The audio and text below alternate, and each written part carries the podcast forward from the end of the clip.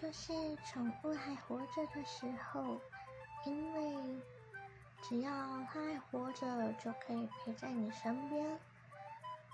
虽然人与动物之间无法用言语沟通，但是有些人会把宠物当成是自己的宝贝或是女儿、儿子来看待，是非常细心的。